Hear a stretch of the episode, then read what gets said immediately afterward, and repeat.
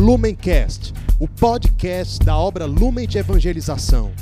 Ser feliz fazendo o outro feliz. Acesse lumencerfeliz.com.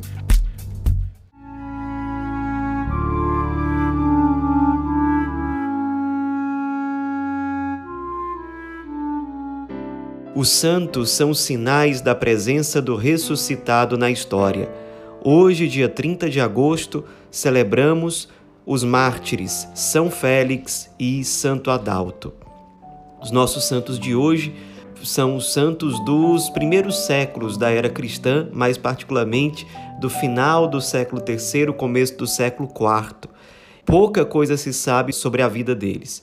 Sobre São Félix, se sabe que ele era ali por volta do ano 300 da era cristã, um sacerdote da cidade de Roma e vivendo nessa época, viveu na época, portanto, do imperador Diocleciano, que foi um dos grandes perseguidores do cristianismo em toda a história.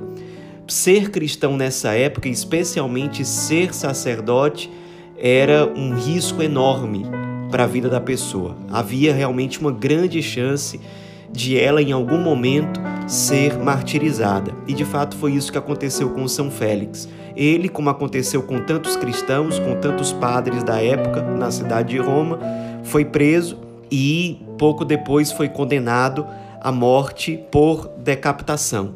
No momento em que os soldados o prenderam para depois o decapitar, um homem desconhecido que era cristão afrontou os soldados, disse que aquilo não era de acordo com a vontade de Deus, que era uma injustiça, e no fim das contas ele se colocou à disposição, se ofertou para morrer junto com aquele homem, com aquele santo sacerdote que estava sendo condenado à morte de forma injusta.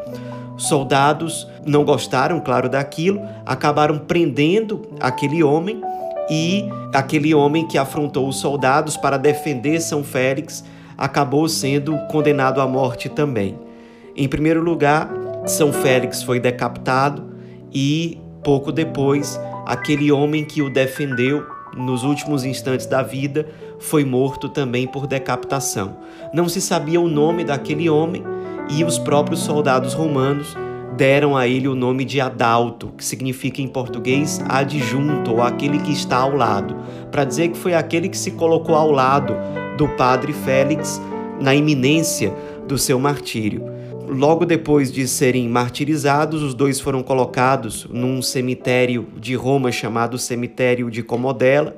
O Papa Cirício, na época do seu pontificado, mandou que se construísse uma basílica em cima do túmulo dos dois mártires, e essa basílica, desde os primeiros séculos do cristianismo, passando por toda a Idade Média, foi lugar de peregrinação para os cristãos em geral, que realmente obtinham muitas graças pela intercessão dos dois mártires que são celebrados juntos no mesmo dia pela liturgia da igreja.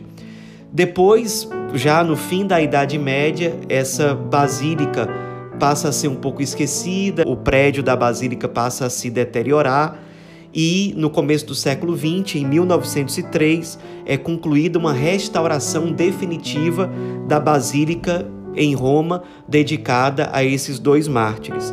E aí, a partir de então, ela passa a receber mais visitas dos fiéis que são inspirados pela vida e pela fidelidade desses dois mártires, ao mesmo tempo em que também recebem inúmeras graças pela intercessão dos dois santos.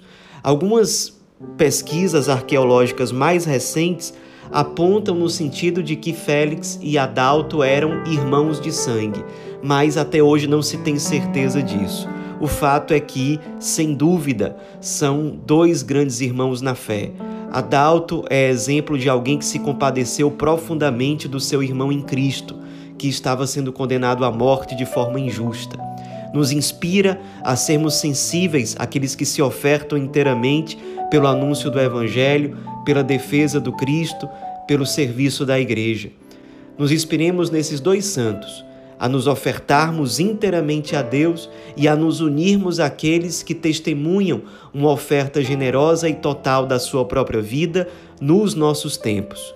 Se não somos chamados à mesma modalidade de martírio, o martírio literal, o derramamento do próprio sangue, sejamos fiéis aos pequenos martírios, às pequenas mortificações que no nosso dia a dia nós podemos viver com alegria, por amor ao Cristo, por amor ao anúncio do Reino.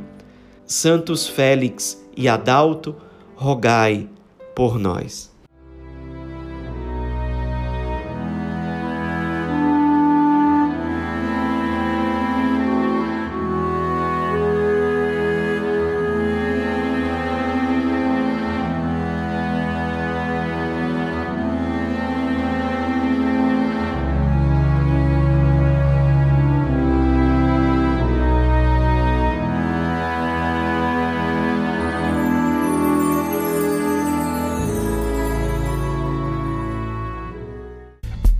Lumencast, o podcast da obra Lumen de Evangelização.